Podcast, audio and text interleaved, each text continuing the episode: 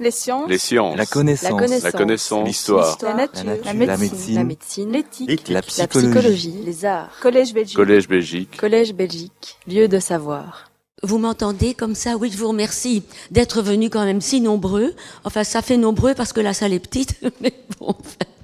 Merci de vous intéresser à la traduction littéraire un soir où il y avait tant d'autres manifestations, hein, euh, l'inauguration du festival Passaporta, euh, de Live Beaux-Arts, euh, de Eurantica, etc., et que vous ayez privilégié la traduction littéraire me va droit au cœur.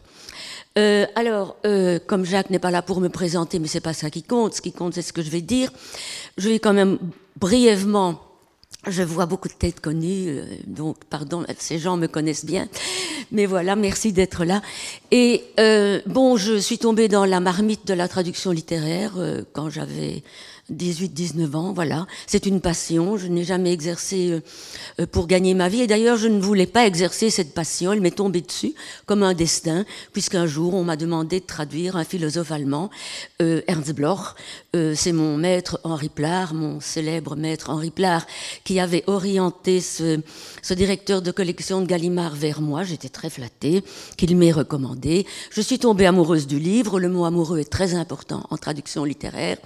Et au lieu de faire ma thèse de doctorat, je me suis lancée dans la traduction pendant 20 ans euh, de 3000 pages du principe espérance de Ernst Bloch.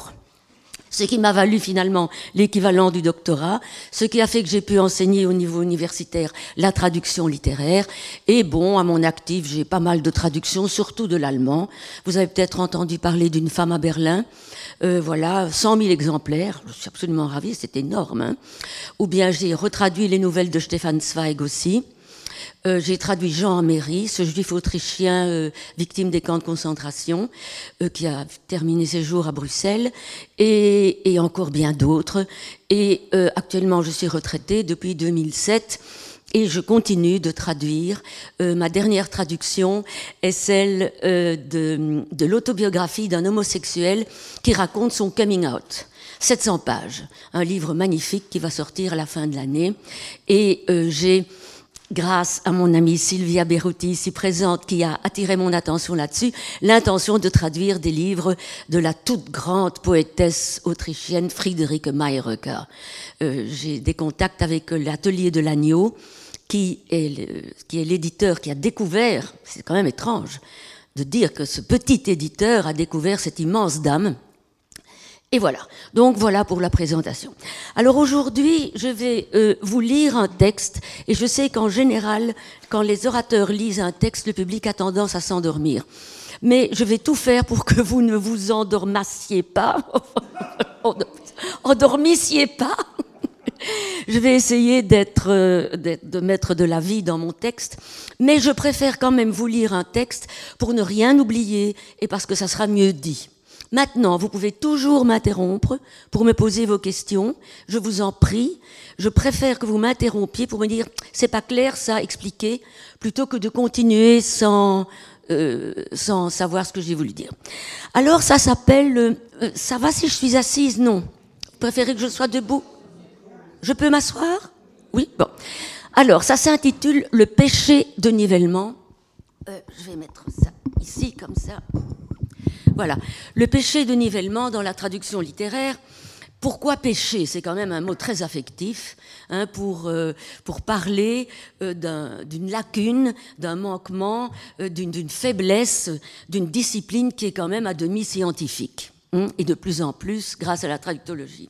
Eh bien parce que vraiment, ce que je vais vous décrire en long et en large ce soir, c'est vraiment un péché que commettent, que, que perpètrent, que enfin que perpétrés trop souvent encore par des traducteurs littéraires de mauvais aloi.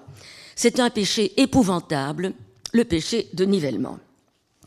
Alors, euh, ce phénomène de nivellement touche, comme je viens de vous le dire, au cœur même du problème de toute traduction littéraire. Alors, nivellement, qu'est-ce que ça veut dire? Ça veut dire normalisation, c'est-à-dire action de raboter un texte ou de l'aplatir. Y supprimer toutes les sortes de reliefs, y tronquer les pointes, y boucher les creux, y aplanir toutes les aspérités qui en font justement un texte littéraire. Alors, une telle approche de la traduction littéraire, poétique surtout, est encore bien trop courante. Le traducteur niveleur ne peut être un grand écrivain. Pourquoi? Parce que ce qu'il craint, c'est précisément de prendre trop de liberté. Alors que l'auteur ne construit sa parole, hein, pour évoquer Saussure, qu'en s'écartant de la norme, en retournant à l'étymologie, en ravivant des racines enfouies de la langue, en forgeant des mots nouveaux, en bouleversant la syntaxe, songez à Malarmé, en jouant sur les connotations multiples, et aussi en donnant à son texte une dimension polysémique, règle d'or, mot-clé de tout, euh, de tout traducteur littéraire. Marque de fabrique, donc, label de qualité de toute grande écriture. C'est parce qu'un texte est polysémique qu'il survit d'ailleurs à son époque et que les générations suivantes y découvrent des éléments qui les concernent toujours et qui avaient échappé aux contemporains de l'auteur. Vous êtes d'accord? Songeons à Shakespeare, notre éternel contemporain, comme il fut maintes fois baptisé. Alors le traducteur niveleur, lui, n'a qu'une lecture réductrice du texte d'auteur, car il le lit dans l'optique restreinte non seulement de son époque, mais d'un milieu, le sien, pire encore, une lecture réductrice, euh, la lecture qu'il en fait passe par le prisme étroit de son propre vécu, et il ne retiendra du texte que ce qui le touche ou le concerne personnellement. Il est vrai que tout texte cesse, d'appartenir à son auteur dès lors qu'il a quitté sa table de travail. Il y a des écrivains ici qui ne me contrediront pas. Une fois publié et livré en pâture à la foule des lecteurs, il devient protéiforme. Il y a autant de Madame Bovary qu'il y a de lecteurs de Madame Bovary, et pas celle de Flaubert uniquement. Le texte littéraire est par essence objet d'interactivité. La page est lue, assimilée, décodée par le récepteur, et ce mariage intime du dit imprimé et du lu ressenti, cette véritable combinaison chimique peut être très très féconde. Car ce qui en est, c'est un texte autre. C'est un texte autre que ce qu'avait voulu éventuellement Flaubert, qui ne reflète pas nécessairement l'image que s'en faisait l'auteur en le rédigeant. On l'oublie trop souvent. Tout lecteur peut d'ailleurs lire un même texte de manière différente selon l'âge et même selon l'heure du jour. C'est une expérience inévitable que nous connaissons tous. Là où cela peut avoir des conséquences fâcheuses, c'est dès qu'il s'agit non plus de le lire, mais de le recréer, c'est-à-dire de transposer ce qui est lu dans une autre langue et dans une autre culture. À ce stade-ci, le traducteur idéal devrait pouvoir restituer justement toute la polyvalence du texte original, et non pas sa seule lecture à lui. Tâche bien ardue, presque impossible, il est vrai, que notre traducteur niveleur préfère ignorer, car la fidélité, telle qu'il la conçoit, est tout autre. Fidèle, il l'est d'abord à lui-même, lisant le texte avec le regard du je, et non d'un il, celui de l'auteur, ou d'un nous, présent et à venir, celui des contemporains et des générations futures. Mais fidèle, il est aussi à une certaine conception de sa propre langue. Pour lui, un texte littéraire est d'abord un texte bien écrit, bien léché, bien lissé. Par quoi il entend, écrit dans une langue plutôt classique, traditionnelle, correcte et généralement émaillée de clichés stylistiques, triste vestige dénoncés jadis originaux. Je me rappelle le cas évocateur de cet étudiant qui se prétendait excellent traducteur et qui râlait quand il avait des mauvaises notes, du seul fait que le français de ses traductions était toujours impeccable. Ce qu'il refusait de reconnaître, c'est que, quel que soit l'auteur italien qu'il transposait, le style français demeurait invariablement le même il n'entendait pas la voix du texte, car la voix qui guidait sa plume était toujours la sienne propre, ou celle d'un éventuel professeur de français rigoureux qu'il n'avait jamais réussi à évacuer de son esprit. La conception que le traducteur niveleur a de sa langue est donc bien étroite. Ce n'est pas celle d'Antoine Berman. Elle n'est en rien créatrice et il ne devrait jamais s'attaquer à de grands auteurs, incapable qu'il est de bouleverser des schémas figés. Cependant, l'effet normalisateur dont il est responsable est sans doute encore involontaire, inconscient, car à côté de lui, il est une autre espèce de traducteur niveleur parfaitement conscient et de plus grande envergure. Au risque de choquer certains de ses admirateurs, je prendrai comme exemple Alexandre Vialat, pardon, pardon, avec sa traduction de Kafka. Alors que le texte français passe pour être remarquable et que l'on doit sans doute à ce grand traducteur et grand écrivain par ailleurs le mérite de nous avoir fait découvrir Kafka, la version française est tellement loin du texte allemand. Aucun germaniste ne le contestera. On peut dire que Vialat produit justement ce français léché, fait de phrases bien balancées, souvent plus longues que celles de l'original, et où le traducteur privilégie l'élégance et le rythme français, apanage de cette langue de cours. Nous y sommes donc très loin du véritable Kafka, dont la langue est pure et dure, simple, mais rigoureuse et précise, parfois cinglante et justement ambiguë et pleine d'humour d'ailleurs. Vous savez que quand Kafka lisait ses nouvelles, il travaillait dans une compagnie d'assurance, à ses collègues, il se pliait en quatre de rire. Hein, la petite bestiole qui, qui, fait gigoter ses pattes sur le lit euh, dans Die Verwandlung, eh bien, tout le monde éclatait de rire parce que c'était trop drôle. Bon, donc son Kafka à Vialat est francisé à l'extrême, car l'intention du traducteur est ici d'être fidèle à la langue d'arrivée. Vialat était ce que Jean-René l'admiral appellerait un pur cibliste. Euh, il y a ici des connaisseurs, des moins connaisseurs. Je rappelle ce que Jean-René l'admiral appelle cibliste et sourcier, parce que c'est un concept magistral euh, qui a fait école, bien qu'il ait déjà été annoncé avant par euh, un Schleiermacher et, bien d'autres. Mais enfin, lui a mis des mots dessus. Alors, le traducteur euh, cibliste, c'est celui qui pense avant tout au public cible, c'est-à-dire au public français et qui donc va euh, ôter euh, du texte traduit ce qui pourrait choquer le public cible, ou bien euh, des formulations un peu trop révolutionnaires qui aussi choqueraient le public cible, tandis que le traducteur sourcier, lui, va à l'inverse. Il essaie de coller, d'être presque littéral et de coller au texte source pour faire sentir qu'il s'agit d'un texte étranger et ça, c'est évidemment la grande théorie de Walter Benjamin, mon maître s'il en est, qui dit qu'une traduction doit être transparente et doit laisser quand même transparaître l'étranger. Alors, le bon dosage se situe entre les deux, bien sûr, ni trop sourcier, ni trop cibliste, mais ce serait l'objet d'une autre conférence. Je laisse, donc cela ici. La francisation du texte allemand, son adaptation à la culture d'arrivée, est une forme de nivellement que j'appellerais volontiers intolérant voire nationaliste. Et là, je reprends les termes d'Antoine Berman. Mais je ne lui reprends pas, je l'avais dit en même temps que lui. Bon, aujourd'hui, on a heureusement compris, je l'ai bien connu, hein. aujourd'hui, on a heureusement compris qu'il ne fallait plus traduire ainsi, grâce en partie à Walter Benjamin, ce qui n'empêche que le texte de Vialat a un charme certain, car il est des traducteurs niveleurs qui, comme lui, tiennent du génie. Moi, j'ai retraduit les nouvelles de Stéphane Zweig, et euh, bon, euh, Brigitte Desgouttes et, euh, et Alzirella, les premiers traducteurs étaient bien loin du véritable Zweig. Ça ne reflétait pas du tout le style hystérique, féminin et parfois mal écrit des nouvelles de Zweig. mais c'est quand même grâce à lui que Zweig est entré en France. Donc, je ne leur jette pas la pierre. Simplement, on ne traduisait pas comme ça avant. C'est tout. Maintenant, on est peut-être plus fidèle. Voilà.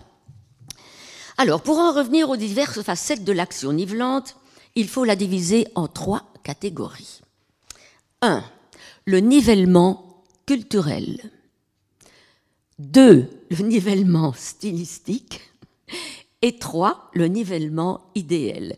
Je vois que mon amie Rose, Marie-Rose le nivellement culturel, le nivellement stylistique et le nivellement idéal. Mais j'y viens. Alors, je passe par le nivellement culturel. Qu'est-ce que c'est? C'est le plus grave sans doute et le plus intolérant. On l'oublie trop souvent, traduire un texte, c'est aussi traduire une culture. La langue de départ reflète une la langue de départ, vous connaissez ces termes, et la langue d'arrivée, ou la langue source et la langue cible. Donc la langue de départ reflète une vision du monde. c'est pas moi qui l'ai dit, tout le monde le dit, qui peut être aux antipodes de celle de la culture d'arrivée. Ainsi, et comme se plaisait à le souligner Nietzsche, l'allemand est la langue du devenir, tandis que le français serait celle de l'être. Plus je vieillis et plus j'ai traduit et plus je suis d'accord avec cela. L'allemand, c'est une langue plastique tout le temps en mouvement, qui sculpte, c'est extraordinaire. Le français, qu'est-ce qu'il est figé, corseté et, et, peu dynamique. Alors, faire passer le devenir dans l'être, vous, vous rendez compte ce que c'est. Cette différence fondamentale se décante à tous les niveaux linguistiques ou stylistiques. Dans la conjugaison, dans la syntaxe, les connotations, le rythme même des phrases. L'approche du temps, j'en parle toujours à mes étudiants, plus particulièrement se reflète avec précision dans les temps ou les modes de la conjugaison qui peut être très complexe comme en anglais ou simplissime comme en allemand. La conjugaison allemande est vraiment très simple. Tandis que l'anglaise, pardon.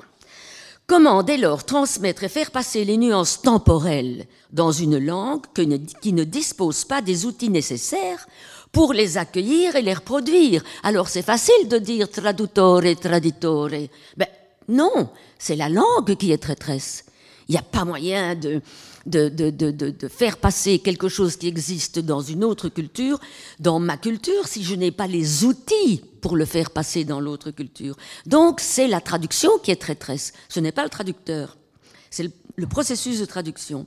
Alors, comment dès lors transmettre et faire passer les nuances temporelles dans une langue qui ne dispose pas des outils nécessaires pour les accueillir et les reproduire Cette différence peut culminer dans les grandes métaphores symboliques. Vous connaissez tous cela, le soleil, qui est du masculin en français et du féminin en allemand. Et nous savons que tout un poème peut être basé sur le sexe de l'astre et de ses attributs. Elle, elle, elle cas extrême où la traduction devient carrément impossible, si ce n'est au prix de contorsions infinies. Et nous, traducteurs, sommes de grands contorsionnistes. La mort d'Ertaud, il y a des cas, des, tas de cas, évidemment.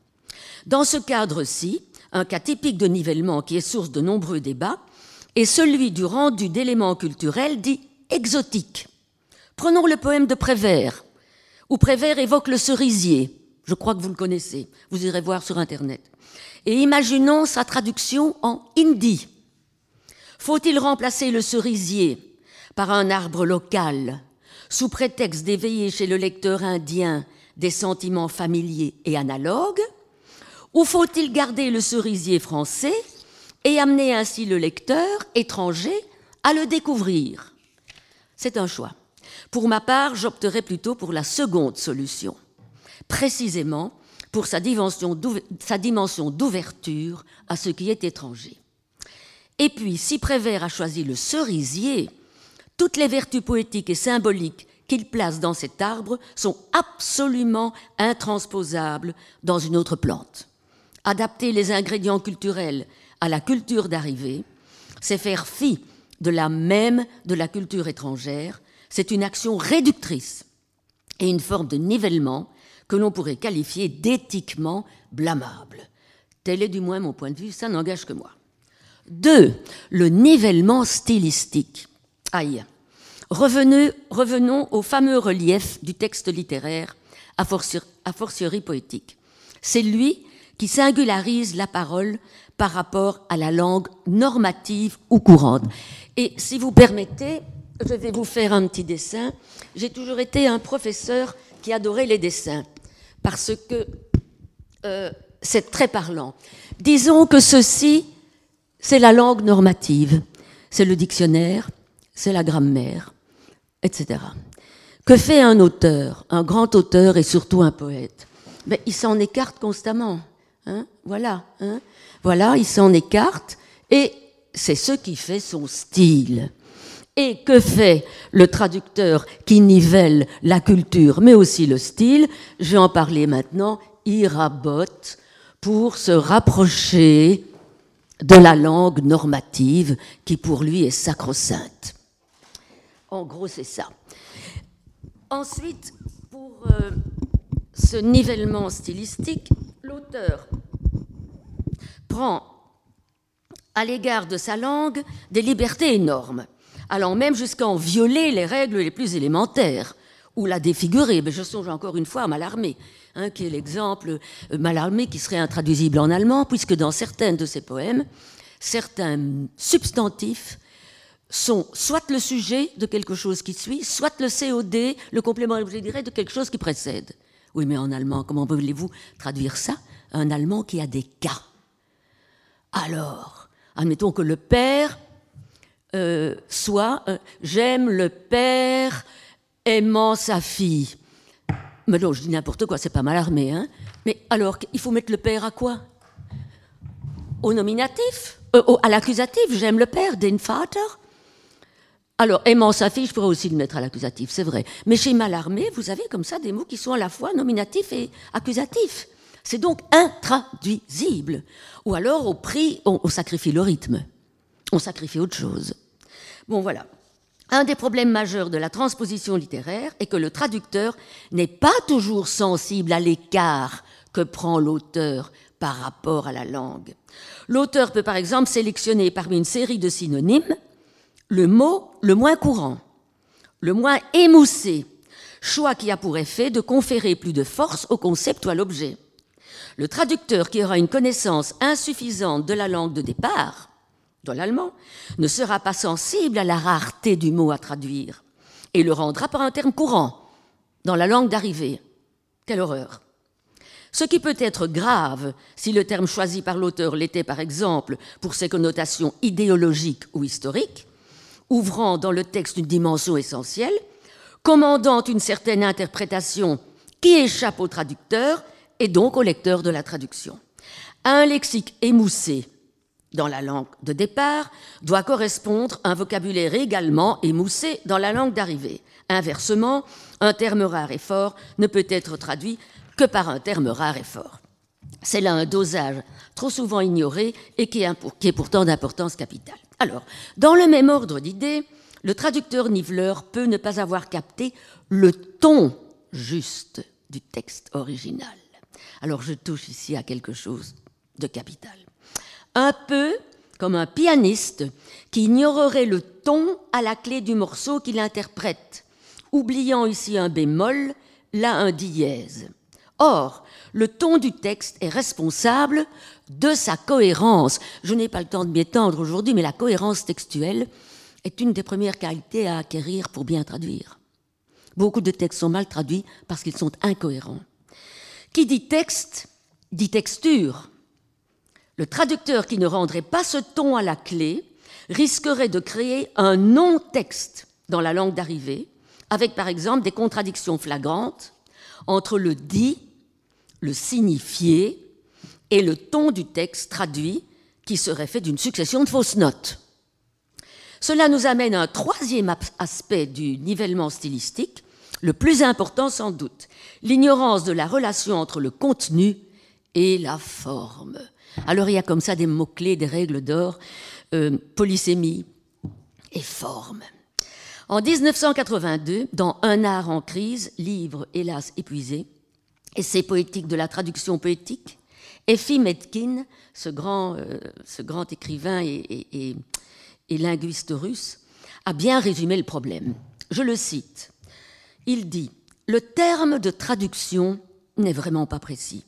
Traduire veut dire rendre le contenu de l'énoncé en une autre langue. Or, cette définition pose un autre problème, celui du terme le contenu. Est-il aussi clair qu'il semble l'être Pour des textes scientifiques, aussi bien du domaine de la philosophie que de ceux de la biologie et même de l'histoire, c'est évident. Le contenu n'est que la somme d'informations rationnelles et objectives. La forme de l'expression joue un certain rôle extérieur, hein, la forme, mais on peut l'ignorer. Nous avons donc toute une gamme de textes à partir de celui où le rôle que joue la forme pour le contenu général est quasi nul, jusqu'à celui où c'est la forme elle-même qui devient le contenu. Nous y voilà. La forme devient elle-même le contenu. Moi, c'est comme ça que je traduis. Je traduis une forme et des mots. Et non pas le contenu que je vois au travers et qui serait le mien propre. On pourrait recourir à une comparaison iconique. Le texte non littéraire, c'est la photographie pure et simple de la montagne Sainte-Victoire. Le texte littéraire, c'est la même montagne peinte par Cézanne, pleine de cônes, de sphères et de cubes. Décrire le tableau de Cézanne à un aveugle, en termes d'arbres, de pierres et de verdure, serait une trahison.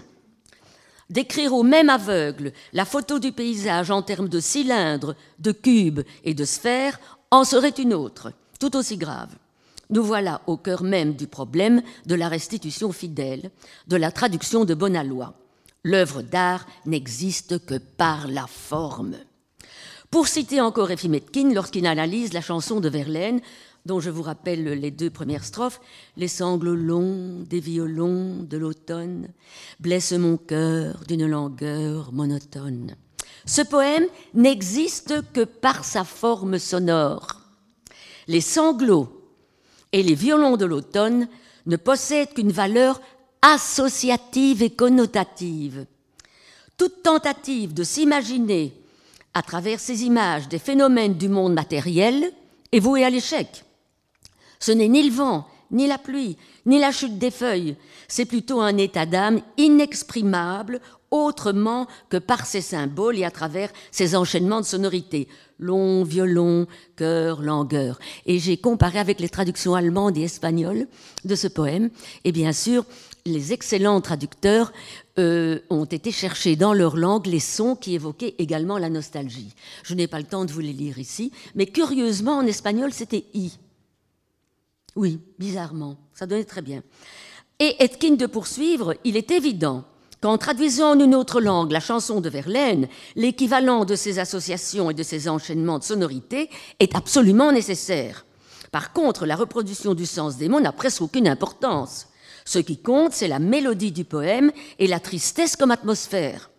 Et une autre forme d'exactitude serait une trahison. Toute traduction poétique est d'ailleurs une méta-traduction. En recréant le poème, on est obligé de puiser à des sources qui sont extra-textuelles. Les traducteurs allemands de la chanson de Verlaine l'ont très bien compris, puisqu'ils ont carrément laissé tomber les violons et les sanglots pour privilégier la sonorité et ont choisi dans la langue allemande des sons qui évoquaient la même tristesse. Si je me souviens bien, die Geige euh, est tombé. Non, non. Ils ont mis die Saiten. Geige, Geige c'est violon. Hein? C'est les cordes du violon. oui, Saiten. Donc, euh, effectivement, Saiten et tout le suite. Je, ne vous ai pas apporté ça, je vous ai apporté autre chose. Vous n'allez pas être frustré. Voilà. Alors, euh, ce que l'auteur d'un texte littéraire veut dire est donc placé dans, véhiculé par bien autre chose que le signifié. Ok? Le signifié, terme saucerien pour l'objet, quoi. Hein? Pas le signifiant. Oui, pardonnez-moi, je dis, pardonnez-moi, peut-être que pour des gens c'est moins familier. Le dit du texte littéraire, et plus encore poétique, est une dynamique insaisissable. Le texte est un tissu dont chaque maille retire sa valeur de son entrelacement avec d'autres mailles, et où chaque couleur retire sa saturation des couleurs qui l'entourent. C'est terriblement important. On ne traduit pas des mots du dictionnaire du tout, du tout. Parfois, le terme qu'on choisit n'est même pas dans le dictionnaire. Pas dans le dictionnaire à cette entrée-là, je veux dire. Dans le dictionnaire de traduction. Il faut sans doute y voir la raison majeure pour laquelle tout artiste, de quelque discipline que ce soit, est toujours irrité par la sempiternelle question du profane. Mais qu'est-ce que vous avez voulu dire dans ce film ou dans ce poème? Écoutez, j'ai eu la chance de voir à Munich Werner Herzog, qui était venu et parler de son fameux film euh, euh, Kaspar Hauser, je crois. Je crois que c'était Kaspar Hauser. Et euh, il y avait dans ce film un petit personnage qui apparaissait et qui disparaissait. Et je me souviens qu'un des, que nous étions là à lui poser des questions, une personne a demandé Mais qu'est-ce que vous avez voulu dire par ce petit personnage? Il dit Mais si vous ne l'avez pas compris, c'est que j'ai raté mon coup, ou bien mettez-y ce que vous voulez. Voilà. Alors, qu'est-ce que vous avez voulu dire dans ce film ou dans ce poème? Question bien peu pertinente, puisque ce que l'artiste a voulu dire, il ne pouvait le dire que de la manière dont il l'a dite. et qu'il ne peut répondre que par et dans cette forme. Le dit du texte littéraire est unique, absolument unique. Pour établir maintenant un parallèle révélateur, le langage corporel, très important, contredit parfois le sens des mots prononcés, raison pour laquelle je suis adversaire farouche euh, du, du, doublage, où il y a une dichotomie énorme entre le geste et la parole. Puisque, pour vous citer un exemple, quand un Anglais euh, veut insister sur quelque chose, il se recule. Il dit You know Un Espagnol va en, en avant. Caramba Alors, quand vous voyez un Espagnol, un Anglais faire Caramba, il y a quelque chose qui ne va pas du tout. Ça, c'est un. Voilà. Donc, pour établir maintenant un parallèle révélateur, le langage corporel contredit parfois le sens des mots prononcés. Un certain regard fuyant, un geste incontrôlé de la main peuvent infirmer de manière flagrante l'énoncé d'une phrase. Je pense encore à je ne sais plus quel grand film classique où euh, un homme demande à sa femme Where were you last night? Et elle, répond, regardez mes yeux, well, euh, voilà, toute sa réponse était dans son regard et pas dans sa parole. Donc la robe qui enveloppe la parole, le regard ou le geste, ou encore le geste de la voix, c'est-à-dire l'intonation, contamine le signifié pur et l'extirpe du dictionnaire pour le faire participer à un ballet sémantique des plus complexes. C'est sur la même dialectique que se fonde le texte littéraire ou poétique. Bonjour Micha, voilà un grand amoureux de Mallarmé qui a raté le début. Bon. Alors, c'est sur la même dialectique que se fonde le texte littéraire ou poétique. La structure mélodique, rythmique, la distribution subtile des sémanthèmes ou des phonèmes, les connotations sonores entraînent les mots dans une vaste symphonie où toute valeur verbale est relativisée par rapport à l'ensemble. Le mot ici est mis au service de l'ensemble. Il est pesé, sélectionné pour des raisons diverses, entre autres pour sa longueur, sa brièveté, pour ses références intertextuelles, le traducteur littéraire doit avoir une fameuse culture, ou enfin sa valeur sonore, comme le célèbre Nevermore d'Edgar Poe. Mais dans tous les cas, il est irremplaçable et le soustraire à l'ensemble harmonisé équivaudrait à retrancher une pierre d'une mosaïque et aurait le même effet désastreux.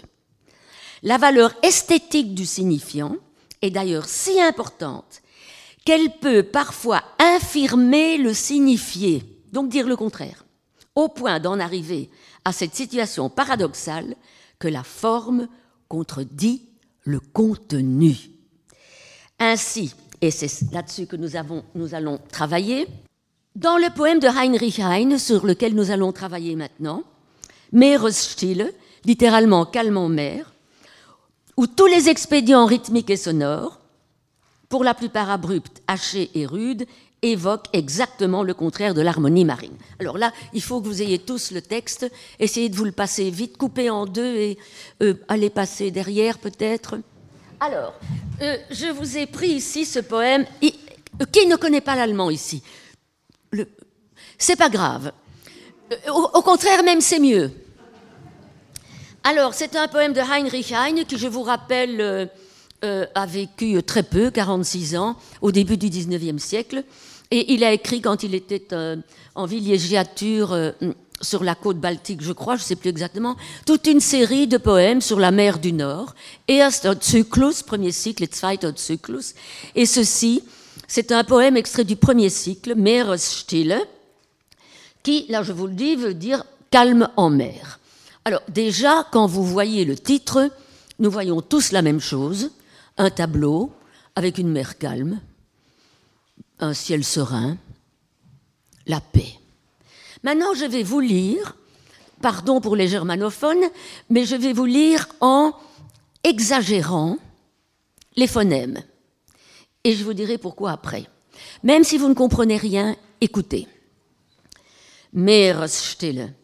Ihre Strahlen wirft die Sonne auf das Wasser und im wogenden Geschmeide zieht das Schiff die grünen Furchen. Bei dem Steuer liegt der Bootsmann auf dem Bauch und schnachtet leise. Bei dem Mastbaum Segelflicken kauert der beteerte Schiffsjung.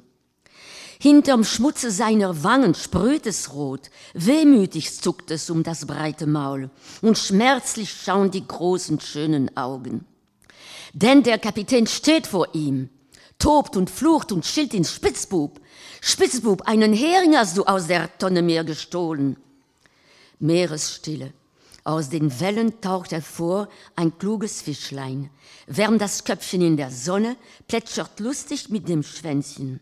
Doch die Möwe aus den Lüften schießt herunter auf das Fischlein und den raschenden Raub im Schnabel, pardon, den Fuß, und den raschen Raub im Schnabel schwingt sie sich hinauf ins Blaue.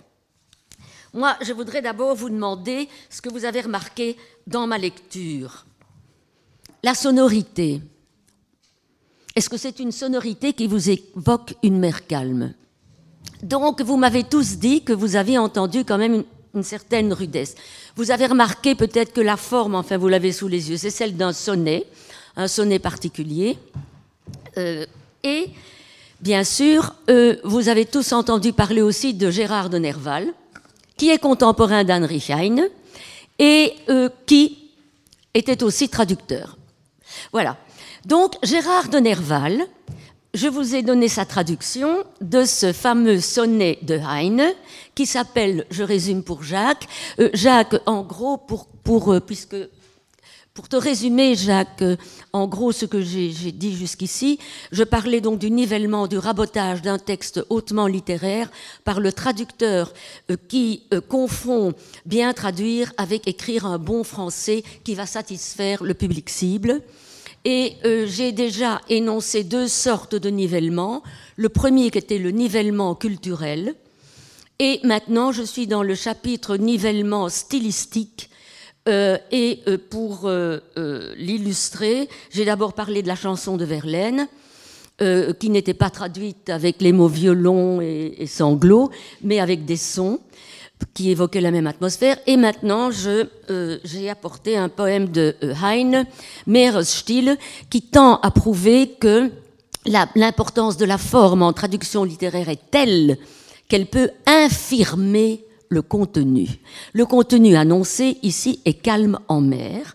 Je vous ai lu le texte allemand en mettant en évidence les sifflantes, les chointantes, les explosives. Je crois que si on avait voulu évoquer le calme, on aurait mis, euh, des, on aurait mis de tout autre voyelle, de toute autre consonne. Et voici, Gérard de Nerval, traducteur attitré de Heine, a fourni une traduction du poème approuvé par l'auteur lui-même. Lisons-la ensemble si vous voulez. La mer est calme. Le soleil reflète ses rayons dans l'eau, et sur la surface onduleuse et argentée, le navire trace des sillons d'émeraude. Le pilote est couché sur le ventre, près du gouvernail, et ronfle légèrement. Près du grand mât accommodant des voiles, est accroupi le mousse goudronné. Sa rougeur perce à travers la crasse de ses joues, sa large bouche est agitée de tressaillements nerveux, et il regarde ça et là tristement avec ses grands beaux yeux. Car le capitaine se tient devant lui, tempête et jure, et le traite de voleur. Coquin, tu m'as volé un hareng dans le tonneau. La mer est calme. Un petit poisson monte à la surface de l'onde, chauffe sa petite tête au soleil et remue joyeusement l'eau avec sa petite queue. Cependant, du haut des airs, la mouette fond sur le petit poisson et sa proie frétillante dans son bec s'élève et plane dans l'azur du ciel. Alors, comme ceci est un cours et pas seulement une conférence, je vous écoute. Que pensez-vous de cette traduction? Il y a plusieurs poèmes. Ah, ce n'est plus un poème. Pourquoi n'est-ce plus un poème? Il n'y a plus la forme du sonnet, enfin oui, il y a cinq fois trop, ok. Il n'y a pas de rime, il n'y a pas de rythme, il n'y a pas de phonème. Donc, voici. Comment, Françoise? Exactement. Non, non, non, non, il faut être objectif. Hein, euh, qui aime bien châtie bien. Euh, ce qui se passe, c'est que nous avons ici l'exemple par excellence du nivellement et du rabotage, qui est le sujet de cette conférence. Euh, on dirait un interprète de conférence, à la limite, qui n'a pas le temps de trouver des rimes et des rythmes et qui, et qui traduit le contenu pour que le public comprenne de quoi il s'agit. C'est la plus mauvaise traduction que j'ai jamais vue. Et je suis désolée, Françoise, mais sa traduction du Fosse de Goethe est à l'avenant, avec des contresens. Euh, Gérard de Nerval était un très mauvais traducteur. On peut l'aimer, mais quand même, il faut être objectif. Alors, si j'ai tenu, maintenant je reviens à mon texte, si j'ai tenu à citer d'abord cette traduction, c'est parce qu'elle éclaire parfaitement sur le contenu du poème, la scène et les deux événements qui se déroulent parallèlement. Le capitaine qui se fâche sur le moussaillon parce que celui-ci lui a volé un rang, et la mouette qui vient pêcher un petit poisson pour s'en retourner le déguster au ciel. Voilà un contenu bien peu poétique. Et un sujet bien pauvre. Avouez quand même, il n'y avait pas de quoi en faire un poème. Hein. Euh, toute la dimension poétique est, où ça? Dans la forme. Ce que l'on pourrait reprocher à la traduction de Nerval, c'est d'avoir mis à plat un contenu et d'avoir nivelé la forme à outrance au point de devenir inexistante en français. Même la configuration du sonnet a disparu au profit de phrases prosaïques. Le titre du poème et le premier mot annonce un paysage marin empreint de calme.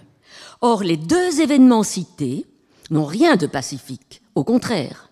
Bien qu'ils relèvent du quotidien, un capitaine qui gronde, qui engueule un subalterne, un oiseau qui avale un poisson. Voilà une première contradiction. Deux sortes de petites guerres au beau milieu de la Grande Bleue. On pourrait y voir aussi des allusions idéologiques. L'exploitation de la classe inférieure ou des enfants, par les chefs ou les adultes peu compréhensifs, voire inhumains.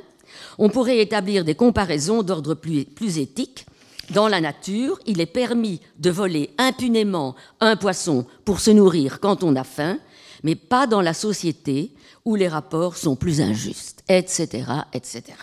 Pourtant, tout cela resterait encore banal sans le message qui se situe véritablement au niveau de la forme.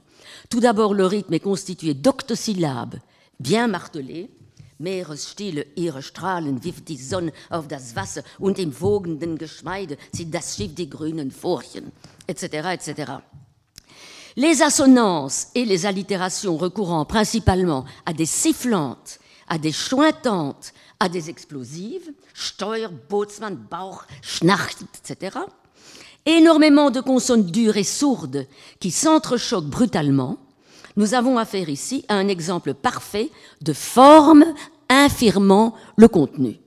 Un contenu anodin, voire banal, exprimé dans une musique de rudesse et de révolte.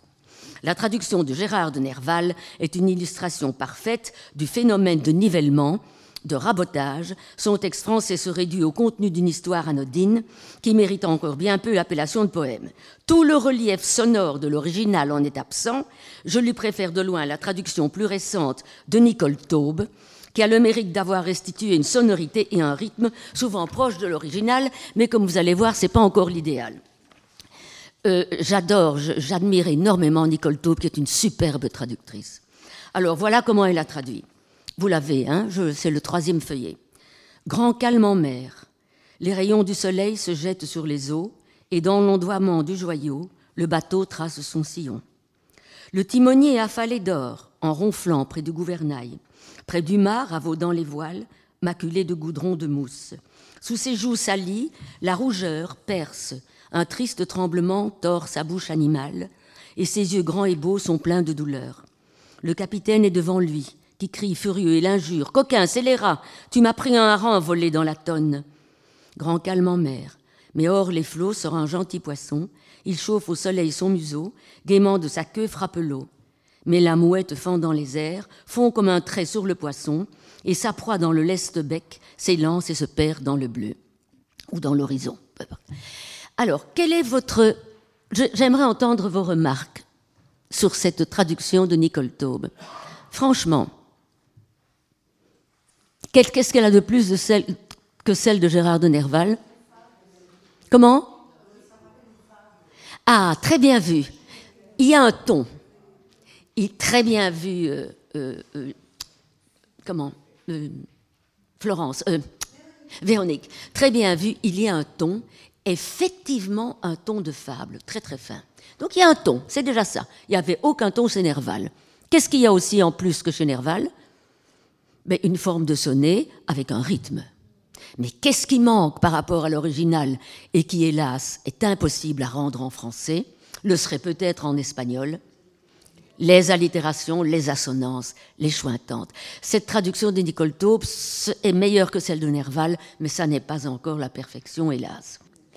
Mais alors, je vais aborder ici quelque chose d'assez original, et j'en revendique la paternité. Euh, oui, donc si vous voyez écrit ailleurs ce que je vais vous dire maintenant, ça vient de moi. bon, et j'y tiens fort, et vous allez voir pourquoi. Je continue mon texte, mais je vais m'en écarter pour faire un dessin au tableau, comme tout à l'heure. Un autre mérite de cette traduction est d'avoir respecté le champ sémantique géométrique du tableau en mer. En effet, euh, c'est ici que je vais faire mon dessin. Euh, je ne dois pas vous apprendre, mais je vais quand même vous rafraîchir la mémoire, ce qu'est un champ sémantique. Tout grand auteur travaille par champ sémantique et nous avons ici quelques grands auteurs euh, donc je ne leur apprends rien. Qu'est-ce que c'est qu'un champ sémantique ou lexical? C'est un réseau de mots qui se font écho pour créer une atmosphère. Le traducteur qui ne repère pas les champs sémantiques est un mauvais traducteur. Parce qu'il y a beaucoup de synonymes en français. Encore faut-il prendre celui qui s'inscrit dans le réseau d'écho. Hein, par exemple, pour créer un champ sémantique du sacré, on va prendre des mots comme auréole, encensé, hôtel, AUTEL, etc. Voilà.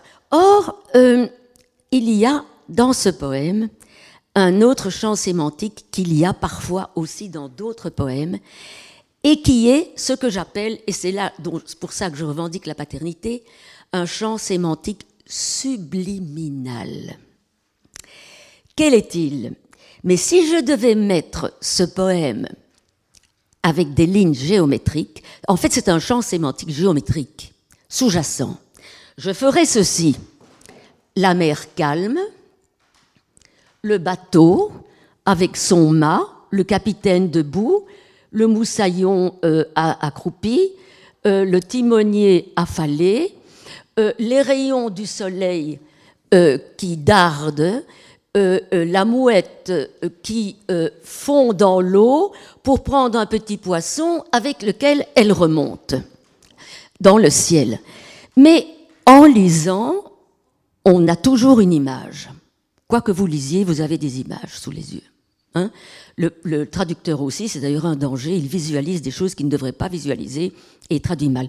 Mais ici, ce sont toutes des interférences c'est une horizontale, puis c'est des verticales, puis c'est des diagonales. Donc il y a un champ sémantique géométrique subliminal qui évoque inconsciemment euh, euh, le, bouleversement, euh, l'atmosphère perturbée, qui rejoint la rudesse des sonorités. Donc il y a très souvent dans les grands poèmes des champs sémantiques subliminaux visuels. Donc je revendique la paternité, parce que peut-être que quelqu'un, ben, si vous trouvez quelqu'un qui en a parlé, dites-le moi, ça me fera très plaisir. Euh, voilà. Mais ici, c'est flagrant. Ici, c'est flagrant parce que le texte allemand est plein de verbes. Et ça, c'est l'allemand, hein, de verbes de position, euh, couché, debout, euh, en diagonale, de travers, tombant, montant. Voilà, ce sont toutes des interférences. Et euh, raboter ce champ subliminal géométrique était aussi une forme de, nivellement. Alors, euh, je disais justement, un autre mérite de cette traduction de Nicole Taube est d'avoir respecté le champ sémantique géométrique. Si l'on représente les verbes de position et de mouvement par des lignes, on obtient des verticales, des horizontales et des obliques qui s'entrecoupent et strient le paysage, constitué par la surface de la mer. L'horizon et le ciel, les rayons du soleil se jettent sur les eaux, le bateau trace son sillon, un personnage est affalé, l'autre est debout, la mouette fond comme un trait, s'élance dans le bleu, etc. Comme on le constatera aussi, toutes ces lignes sont en mouvement, si bien que l'impression générale est celle d'éclairs qui s'entrecroisent et se précipitent chacun dans une direction différente, ce qui ne fait que renforcer le sentiment de mésentente, puisque c'est ça le poème, c'est la mésentente, c'est pas calme en mer, hein, c'est guerre en mer. et évoque donc tout, ou combat en mer, hein, et évoque donc tout le contraire de l'harmonie annoncée dans le titre, car il n'y a aucune convergence entre ces lignes. Aucune. Ce remarquable champ sémantique visuel correspond donc bien au paysage sonore du poème, lui aussi agressif. Toutes ces choses semblent avoir échappé à notre cher Gérard, Françoise, hein, qui succombe bel et bien ici au péché de nivellement. Sa traduction est une trahison, et l'on ne peut que s'étonner du fait que Heine l'ait approuvé. Et ceci, la leçon à tirer, c'est que jamais auteur ne peut juger de la qualité d'une traduction. À moins d'être, mais alors, plus que parfaitement bilingue, ce qui n'est jamais le cas. Sauf un Beckett, un Nabokov, ou... mais c'est vraiment très rare. Alors, euh, j'en arrive maintenant au troisième et dernier nivellement. Le premier était culturel, le second stylistique, le troisième, c'est le nivellement des idées. Il est une troisième forme de nivellement qui serait plutôt d'ordre idéologique. Et ce qui échappe à bon nombre de traducteurs, c'est que le bouleversement, parfois révolutionnaire, exprimé par un texte, écoutez bien, ne se traduit pas seulement dans le signifié, ok, l'objet, mais déjà au niveau du signifiant. C'est ce que je voudrais démontrer maintenant à l'exemple d'un auteur, ben voilà, un philosophe poète que je connais bien pour l'avoir traduit pendant plus de 20 ans, Ernst Bloch. Dans son, Ernst Bloch. Dans son principe espérance, il y a, très important, adéquation parfaite entre la pensée et l'écriture. Je ne sais pas si vous voyez ce que ça veut dire. Ça, ce sont les grands auteurs. Adéquation parfaite entre la pensée et l'écriture. En quelques mots, les catégories philosophiques nouvelles de Ernst Bloch. Et le système ouvert de Bloch ne pouvait être exprimé, écoutez bien, que dans une langue elle aussi ouverte, novatrice, dérangeante, en tout cas suggestive et non discursive. L'écriture blochienne crevasse ou fait sauter le vernis des concepts clos traditionnel. Bon, en gros, hein, euh, Bloch, c'est le penseur du matérialisme dialectique. Il est marxiste sans l'être. Mais euh, c'est un matérialiste dialectique et pour lui, bon, ça a été déjà dit par Nietzsche avant et d'autres, euh, le monde est en devenir et tout le futur est déjà contenu dans des sortes de bourgeons dans notre monde. Des bourgeons, nous sommes peut-être nous-mêmes des bourgeons qui vont éclore, mais donc euh, euh, qu'on ne peut pas encore définir. Donc on ne peut pas définir ce qui va sortir des bourgeons. Donc ne mettons pas de mots dessus. Trouvons des mots à la hauteur du bourgeon, c'est-à-dire des néologismes, des mots nouveaux, des mots connotatifs, des mots poétiques, qui suggèrent mais qui n'emprisonnent pas dans des concepts historiques émoussés qui veulent dire autre chose. Est-ce que je me suis fait comprendre? Donc, il y a adéquation parfaite entre ce monde en devenir, euh, son utopie concrète, n'est-ce pas, et son vocabulaire, et ses mots, et, ses et son rythme, c'est terrible. Vous vous rendez compte, traduire ça donc, l'écriture blochienne crevasse ou fait sauter le vernis des concepts clos, traditionnels, émoussés. C'est pour ça que je râle quand je vois des traducteurs de Bloch, parce qu'il y avait 20 volumes, je n'ai pas tout pour dire, qui ont eu recours à des mots de la philosophie française existante pour traduire Bloch. Mais ils l'enfermaient dans des concepts qui n'étaient pas blochiens. Donc, l'écriture blochienne crevasse, fait euh, sauter le vernis des concepts clos traditionnels, émoussés, elle bouleverse la syntaxe dite normale et applique à la structure du texte les principes de la composition musicale. Car pour Bloch, la musique est au fait de tous les arts. Bloch commence tous ses chapitres par un ou deux mots, comme un pizzicato. Et puis il développe, une Durchführung, il développe comme dans une, symphonie. Il développe. C'est toujours cette composition musicale. Euh, les ingrédients de sa langue sont les mêmes que ceux de l'action éthique qu'il prône la tension, l'énergie, la couleur, la subversion, le souffle prophétique qui bouscule et embrase et pousse à ce qu'il appelle l'optimisme militant. Son principe espérance cherche à nous convaincre d'être optimistes, euh, mais les choses ne, peuvent tourner bien que si nous nous attelons à la tâche. De quelle manière? Eh bien, donc, euh, euh, que disais-je? Oui, il appelle ça donc Oui, donc il, il, bouleverse la syntaxe aussi. Tout d'abord, Bloch saisit. Oui, comment fait-il pour bouleverser l'allemand? Je vais vous donner quelques exemples. Tout d'abord, il saisit, pour ainsi dire, la langue allemande à la racine. Je le dis très souvent à mes étudiants, il faut traduire avec l'œil de l'étymologie. Très souvent, les grands auteurs pensent à l'étymologie du mot qu'ils emploient. Hein, bien sûr. Hein. Mais si le traducteur ne pense pas à cela, ben, il va aller chercher un mot banal. Hein? Donc, euh, Bloch, lui, saisit la langue allemande à la racine. Il redonne vie à des éléments que le temps et l'usage courant avaient émoussés, faisant ressortir le sens originel qu'on avait oublié. Ce rappel fréquent de l'étymologie colore son texte et réintroduit, et réintroduit l'archétype et le mythe, le symbole et l'allégorie. C'est ainsi que, figurez-vous, il substantive des adverbes. Il dira das weil. Euh, c'est pas un adverbe, pardon, ça c'est une conjonction, mais enfin il dira das schon. Ou, bon. Des conjonctions, das das, le que. Des particules décolorées par l'usage quotidien, délavées par le temps. Il réinvestit des petits mots simples et purs de leur sens premier et fort. Par ailleurs, Bloch a une prédilection très marquée pour un type de structure qui peut se comparer au phénomène de l'écho. La structure binaire, oui, ça revient tout le temps. Même si vous ne connaissez pas l'allemand, vous allez entendre Furcht, Ehrfurcht, Bewusst, Gewusst, dans la même phrase. Tout le temps, ça revient. Mais pourquoi? Ça n'est pas gratuit. Il n'est pas nécessaire de connaître l'allemand pour apprécier l'impact rythmique de ces couples lexicaux. Mais si l'effet d'écho est formellement et rythmiquement indéniable, le message énoncé dans la résonance, par exemple Ehrfurcht au lieu de Furcht, s'écarte presque toujours de la première voix et va plus loin, ou s'y oppose carrément. Donc, bewusst, gewusst, c'est-à-dire que dans le dans l'écho, il y a quelque chose de plus. C'est une progression presque idéologique ici. Donc, va plus loin ou s'y oppose carrément. Parallèlement, la philosophie blochienne est l'ennemi héréditaire de la stérile répétition. Il ne dit pas gewusst, gewusst, il dit gewusst, bewusst. Hein Donc, euh, elle privilégie le dépassement. Dire Furcht, Erfurcht, c'est un dépassement. Et le premier foyer de ce dépassement est son écriture. Autre exemple, la jonglerie lexicale, ici vous allez rire, avec laquelle il compose ses variations presque musicales sur un thème de base, un sème ou un sémanthème.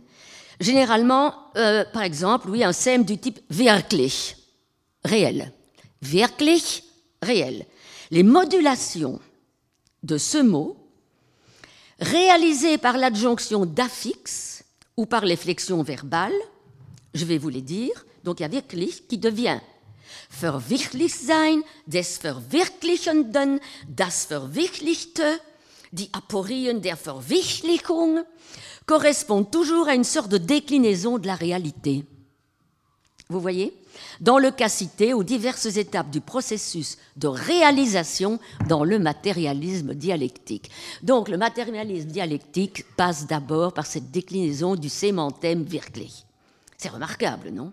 Donc il fallait trouver en français ou dans les autres langues, euh, garder réel comme, comme sème de base. Enfin, dans le principe espérance, et c'est ici que vous allez rire, elles sont légion les compositions verbales inattendues, ces assemblages déconcertants où l'auteur marie l'abstrait et le concret, ce, dont l'allemand est capable, hein. comme lorsqu'il qualifie l'histoire de Don Quichotte de Prügelgeschichte des Abstrakt Unbedingten littéralement, histoire de bastonnade de l'absolu abstrait ou de l'inconditionnel abstrait. Et c'est vrai que Don Quichotte, c'est l'archétype de, l'absolu, mais abstrait. C'est pour ça qu'il ne réussit pas son coup. C'est parce qu'il plane dans l'abstrait. Alors que Bloch, lui, veut que l'utopie soit concrète et ancrée dans le réel. Don Quichotte est, est un dépasseur de frontières, comme Bloch les aime, mais abstrait. C'est pas comme lui qu'il faut faire. Bon. Alors, le rapprochement constant d'éléments lexicaux disparates est toujours sous-tendu par un courant profond celui de la force explosive, subversive, prométhéenne, jobienne ou mosaïque qui s'exprime très précisément dans cette langue inhabituelle, faite d'expressions aberrantes et troublantes. Avant que je m'y mette, on me dit Mais Françoise, comment vas-tu faire? C'est intraduisible, or. C'est pas vrai, ça. Hein, c'est toujours. Certaines choses sont intraduisibles. D'accord, le dialecte est intraduisible mais beaucoup de choses peuvent être, euh, on peut sensibiliser un autre public à des choses importantes. La langue de Bloch est la langue de la sortie ou de l'exode. Les stéréotypes, les tournures familières sont défigurés pour que se fissure la surface de rapports traditionnels et conventionnels. Quand on lit Bloch, on est secoué. Hein de nouvelles combinaisons linguistiques créent des montages, parfois surréalistes, qui font naître des ensembles insolites. Un nouveau possible et l'éclosion du nouveau réel est en effet une des catégories centrales de la philosophie blorienne. En résumé, pour le, nivellement euh, idéal, rythme, structure mélodique, scansion, métaphore, éclatement de concepts émoussés, bouleversement de la syntaxe traditionnelle, telles sont les, composantes majeures de cette écriture qui mérite sans doute bien le qualificatif poétique. Un Bloch est aussi un poète. C'est l'écriture elle-même qui fait déjà éclore toute une pensée au niveau du style et de la forme. Elle est en soi déjà expression, éclosion verbale, si j'ose dire, d'une vision du monde. L'écriture est déjà vision du monde. L'écriture est le premier laboratoire ici dans lequel se craquelle un vernis de mauvais aloi, celui du monde réel, auquel Bloch tourne le dos. Il va de soi que tous ces effets ne pouvaient être nivelés ou rabotés dans la version française, sous peine de fausser toute une pensée, toute une philosophie et une éthique. Or, il est à mon sens un facteur incontournable pour le traducteur qui veut échapper à la menace de la normalisation, l'empathie. Il se produit souvent chez le bon traducteur un phénomène indéniable de mimétisme et d'identification avec le texte dont il capte la voix du texte. Ça, ça ferait le sujet d'une autre conférence. L'empathie n'a rien à voir avec une quelconque parenté idéologique. J'aurais très bien pu traduire Bloch sans être marxiste, et je ne le suis d'ailleurs pas. Et l'on peut d'ailleurs apprécier un texte tout en n'aimant pas son auteur. On traduit un texte, pas un homme. Et je pourrais vous citer beaucoup d'exemples de grands poètes qu'il vaut mieux ne pas rencontrer. Alors, je me réfère plutôt à une ressemblance dans l'approche des choses, à une analogie de tempérament qui conduira à une même sensibilité générale et structure langagière, bref, à une même longueur d'onde, ondes qui viennent modeler le style. Et comme Valérie Larbeau l'a dit, euh, comme Valérie Larbeau, j'aime dire, dis-moi qui tu traduis, je te dirai qui tu es. L'empathie que j'ai ressentie pour Ernst Bloch d'emblée ou pour Jean Améry n'avait rien à voir avec le juif marxiste d'un côté, la victime existentialiste de l'Holocauste de l'autre. Alors, quelques phrases en arrière. Donc, le traducteur littéraire ou poétique échappera à la menace. Ah non, non, pardon, c'est pas là que j'étais. Donc, l'empathie, oui.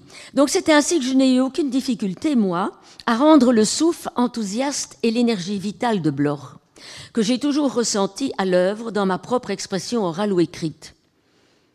C'est vrai que j'ai connu Bloch d'ailleurs, je l'ai vu, il parlait comme il écrivait, et euh, nous avions une, même façon de nous exprimer, enfin, un peu excité, comme ça, de prophétique. Voilà.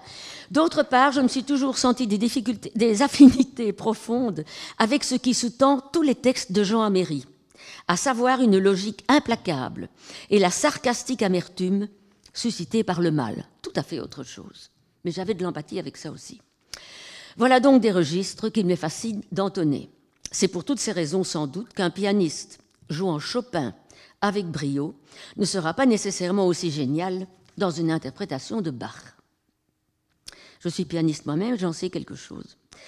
En conclusion, le traducteur littéraire ou poétique échappera à la menace de la normalisation s'il cesse de se complaire dans le carcan de sa langue et s'il la traite au contraire comme un organe vivant, porteur de germes enfouis, mais susceptible d'être développé. Un organe souple capable de se laisser transformer sans se laisser casser ou détériorer. C'est ça qui est difficile. violenter sa langue sans la violer. S'il la considère comme une terre d'accueil, désireuse de récolter d'autres visions du monde et d'autres esthétiques, Si, conscient de tout cela, il est lui-même assez talentueux ou doué pour créer une seconde fois, avec tout ce que cela implique d'audace et de risque, ce que son auteur a su créer de toutes pièces.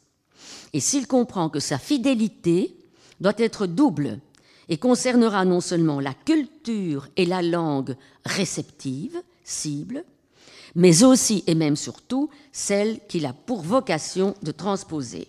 La langue qu'il créera alors sera une langue troisième, un entre-deux, qui laissera transparaître l'étranger, l'autre, mais sans défigurer le matériau d'accueil, dosage subtil et délicat qu'il lui faudra apprendre à maîtriser. Et le jeu en vaut bien la chandelle, puisque cette attitude profondément altruiste et tolérante, consistant à transformer son propre terrain linguistique en terre d'accueil véritable, fera de ce traducteur de bonne loi le plus authentique des ambassadeurs culturels. Merci de votre attention soutenue.